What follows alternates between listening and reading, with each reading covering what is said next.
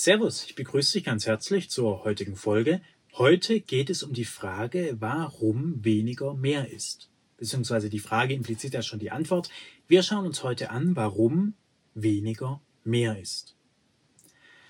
Es gibt das Pareto-Prinzip. Das ist meines Erachtens auch allgemein bekannt und es besagt, dass ich mit 20 Prozent des Aufwandes schon 80 Prozent des Ergebnisses habe. Das denke ich, kann auch jeder nachvollziehen, wenn es um das Thema Wohnungsputz geht. Mit 20 Prozent des Zeitaufwands wird eine Wohnung schon ziemlich gut sauber. Sie wird nicht perfekt sauber, aber sie wird ziemlich gut sauber. Und wenn man da mal sagt, okay, ich möchte meine Wohnung heute mal richtig gründlich putzen, ich möchte 100% Ergebnis haben, dann merkt jeder, wie man unverhältnismäßig viel, viel mehr Zeit aufwenden muss, nur um den Unterschied von in Ordnung sauber zu perfekt sauber zu erreichen. Und das meint Pareto. Die Wohnung immer nur ein bisschen sauber zu halten, da bin ich mit 20 Prozent dabei, habe aber schon 80 Prozent des Ergebnisses. Während die Wohnung jedes Mal zu 100 Prozent zu putzen, macht keinen Sinn. Sie wird sowieso wieder dreckig und vor allem der Unterschied im Ergebnis ist nicht mehr so da, aber er ist umso mehr im Zeitaufwand da. Es gilt aber nach wie vor, wenn ich 100% haben will, muss ich auch 100% Aufwand betreiben. Sage ich aber hingegen, ich möchte nur 80% des Ergebnisses, reichen 20% des Aufwandes. Wir sehen es hier mal grafisch dargestellt, verglichen.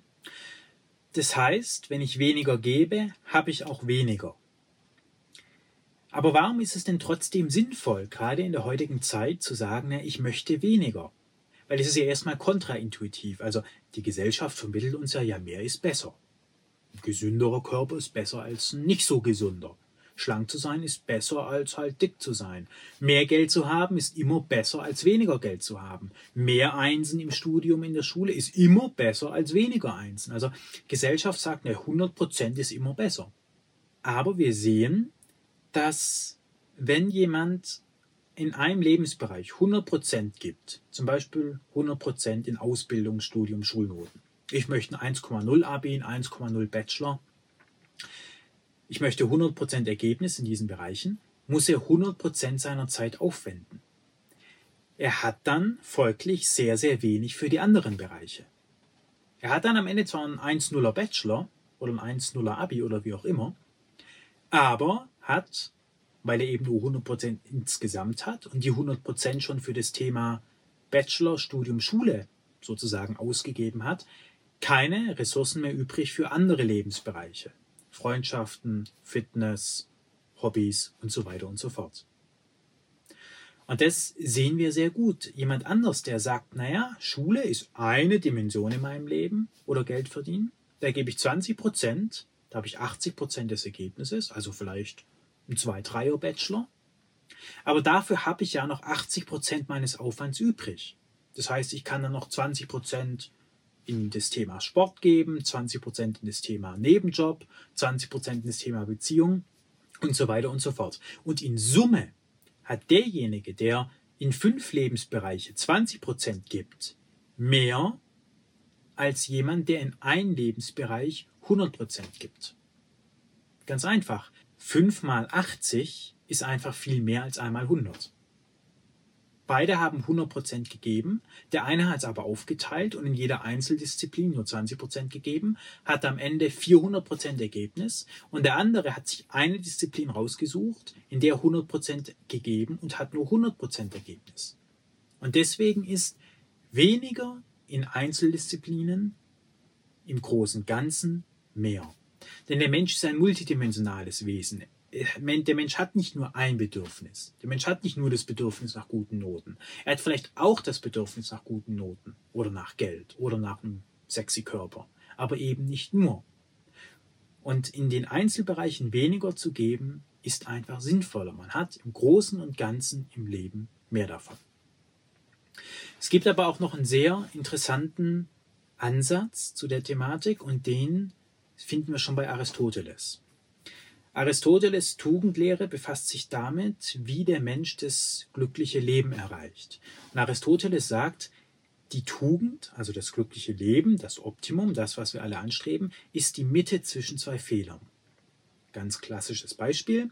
Das eine Extrem, der eine Fehler ist die übertriebene Fettleibigkeit. Stell dir vor, ich wiege 180 Kilo, man müsste mich jeden Morgen mit einem Kran aus dem Bett heben.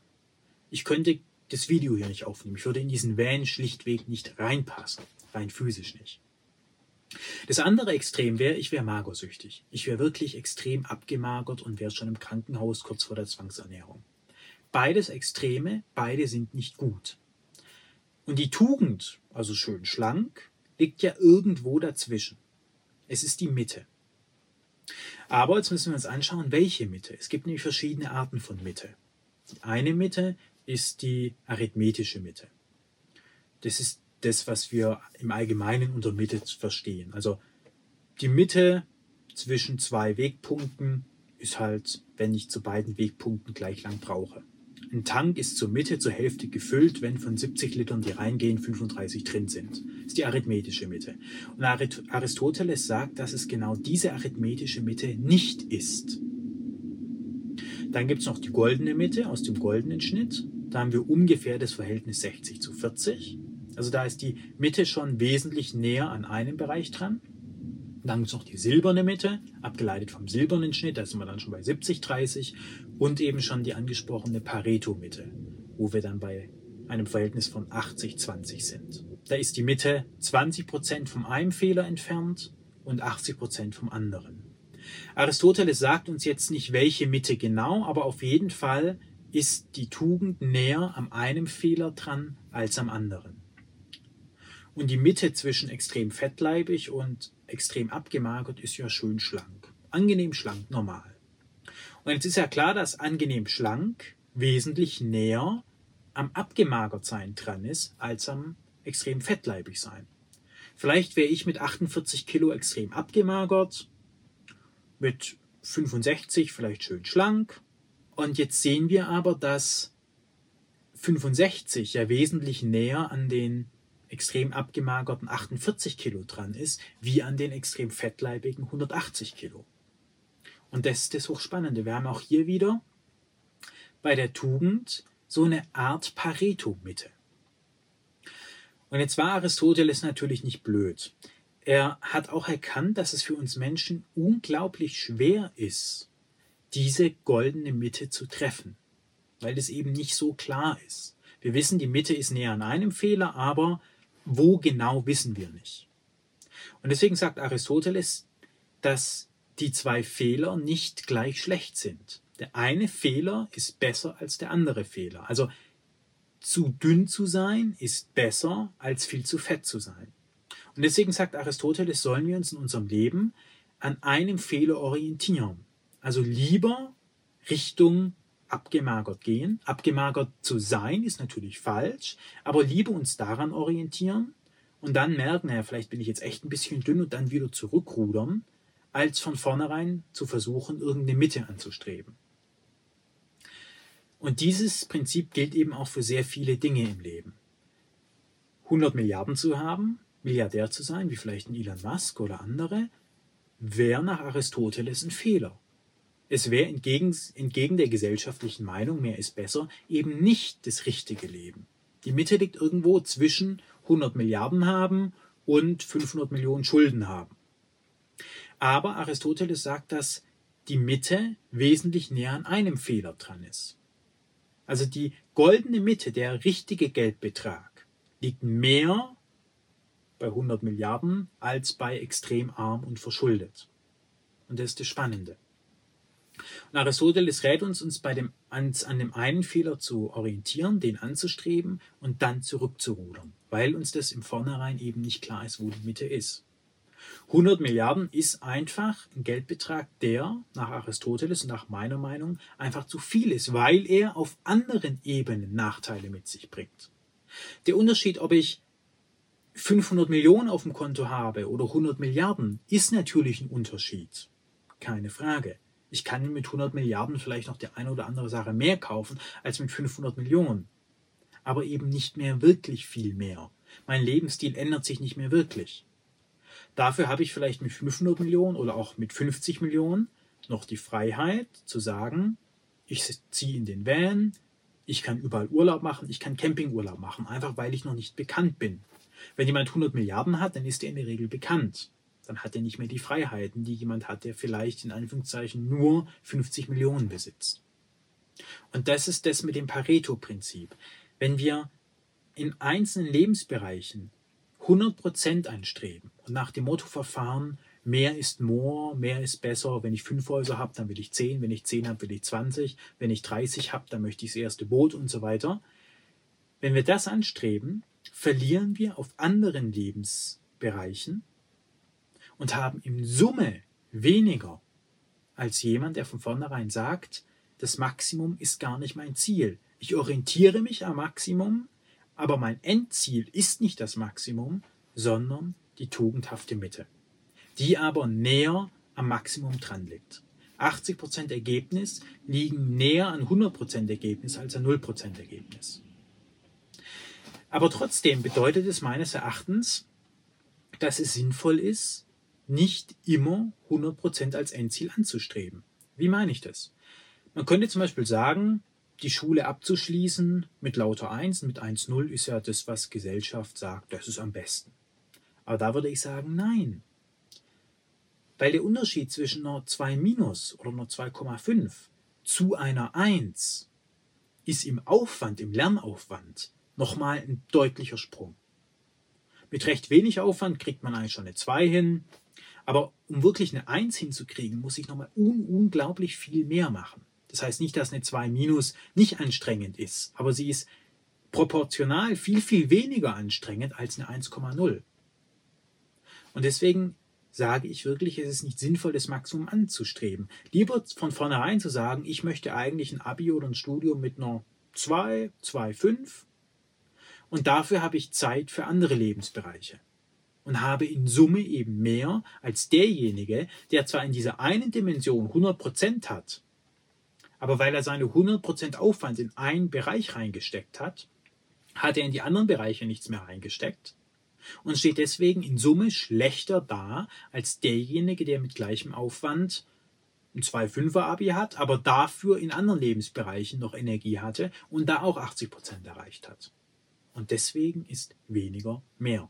Ganz einfach. Weil der Mensch eben nicht nur ein eindimensionales Wesen ist, sondern sehr, sehr viele Bedürfnisse und Verlangen hat, die eben in Summe alle befriedigt werden wollen für ein tugendhaftes oder man könnte auch sagen glückliches Leben. Zu Aristoteles ist noch anzumerken, dass Aristoteles sagt, es gibt auch Bereiche, da ist die Tugend nicht die Mitte zwischen zwei Fehlern, sondern da ist wirklich das Beste 100% in einem Bereich zu haben. Beispiel, man könnte jetzt ja sagen, naja, es gibt Massenmörder in der Menschheitsgeschichte, Adolf Hitler, Heinrich Himmler, die haben Millionen von Menschenleben auf dem Gewissen. Und dann gibt es Menschen, die haben in ihrem Leben keinen einzigen umgebracht. Lass da doch mal so eine Mitte bilden, also zwei, drei Menschen im Leben zu töten, ist angemessen. Aber da sagt Aristoteles eben nein. Und da sage auch ich, es gibt Lebensbereiche, da ist es eben besser, 100 Prozent den einen Zustand anzustreben. Da ist die Tugend sozusagen das Maximum und nicht die Mitte. Also beim Mord ganz klar, es ist einfach viel, viel besser im Leben, gar keinen umzubringen. Das ist schon das Beste.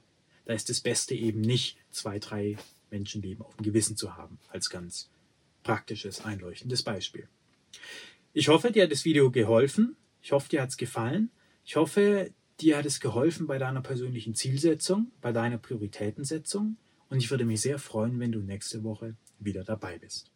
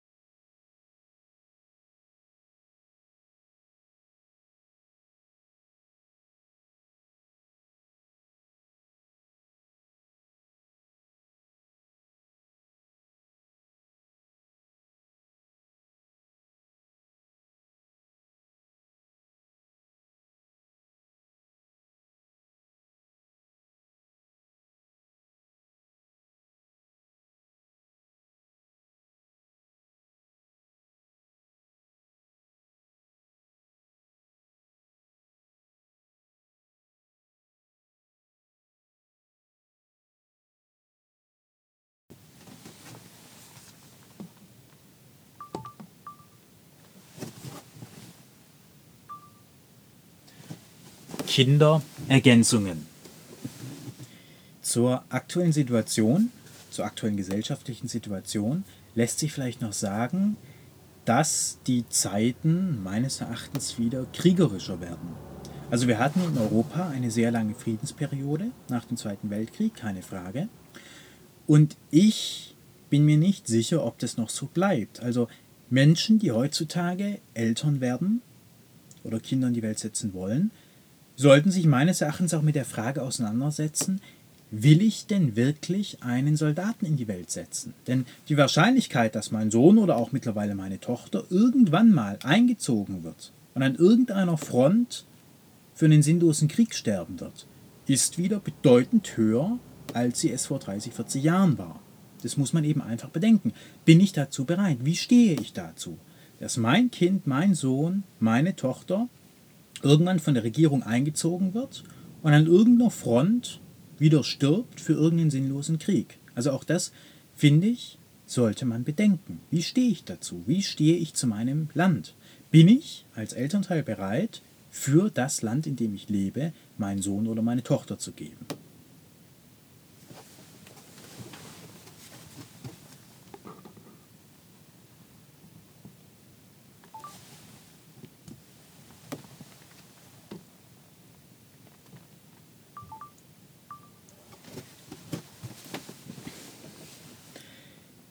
Das letzte allgemeine Argument ist meines Erachtens auch deswegen so entscheidend und so wichtig, weil man einen Menschen ungefragt in die Welt setzt. Also das muss man als Elternteil einfach bedenken. Man setzt einen Menschen in diese Welt, so wie sie ist, ohne dass man ihn vorher fragen kann. Und deswegen bin ich schon der Meinung, dass man als werdendes Elternteil das begründen können sollte. Wenn das Kind fragt, oder sagt, liebe Eltern, ich bin hier in dieser Welt, ich erachte dieses Leben als suboptimal. Und da gibt es durchaus gute Argumente zu sagen, warum das hier alles sehr, sehr suboptimal ist. Und zwar das Menschsein an sich suboptimal ist. Also nicht, ich finde mein Leben suboptimal, weil ich zu wenig Geld oder keine Freundin habe oder was weiß ich, sondern grundsätzlich. Und ich finde, darauf sollte man als Elternteil eine Antwort haben, weil man das Kind ja vorher nicht fragen kann. Also werdende Eltern zwingen in gewisser Hinsicht einen Menschen in diese Welt, so wie sie nun mal ist, ohne dass dieser Mensch mitreden kann. Und das finde ich ist schon eine sehr, sehr krasse und weitreichende Entscheidung, die man da für einen anderen Menschen trifft. Nebenbei bemerkt, in Deutschland sind für so viele Dinge Zertifikate, Sachnachweise und was weiß ich was erforderlich. Also wenn ich eine Versicherung verkaufen will, brauche ich Sachkunde nachweisen, Gedöns, ich muss, also Berge an Formulare. Aber bei der Frage, ob ich einen Menschen in eine Welt setze, ohne dessen Zustimmung, ohne dass er zustimmen kann, da ist so, ja, mach halt, also so. Und deswegen finde ich, sollte man sich mit dieser Frage auseinandersetzen. Kann ich das verantworten? Einen Menschen ohne sein Einverständnis in diese Welt zu zwingen.